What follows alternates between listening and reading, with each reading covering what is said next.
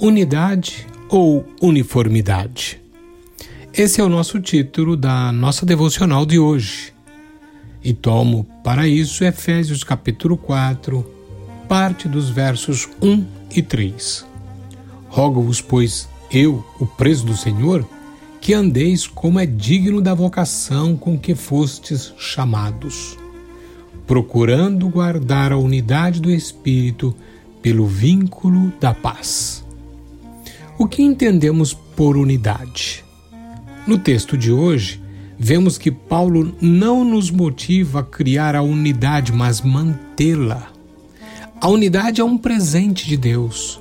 Chegamos a ela porque estamos vinculados a um Deus que vive em perfeita unidade. A única coisa que podemos fazer é quebrar essa unidade. Grande parte da dificuldade em desfrutá-la está na confusão em entender o conceito.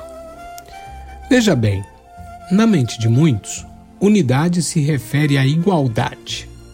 Isto implicaria que todos pensassem da mesma maneira e tivessem as mesmas metas.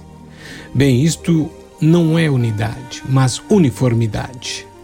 Se entendermos que unidade se refere a uma relação com aqueles que pensam do mesmo modo que nós, então nosso círculo de relacionamento será bem pequeno. Veja, unidade não é a descrição de uma coincidência de ideias e conceitos, mas de um compromisso. Viver em unidade é aceitar o chamado de amar e honrar a todos os que são parte do corpo de Cristo, mesmo quando são inteiramente diferentes uns dos outros. Quebramos a unidade quando cremos que as diferenças com os outros irmãos nos dão licença para criticar, depreciar e condenar.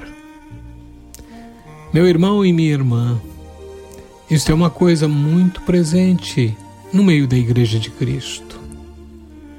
Jesus orou pela unidade no sentido exatamente de nós estarmos unidos e honrando uns aos outros, estarmos juntos. Então nós não temos essa licença para condenar, para depreciar ou criticar. Reflita sobre o que você ouviu e que Deus te abençoe em nome de Jesus. Mas no finalzinho eu faço sempre aquela oração: Deus maravilhoso, perdoa-me se tenho sido intolerante para com o meu irmão Participa comigo em cada relacionamento para que eu possa desenvolver a unidade. Em nome de Jesus. Amém.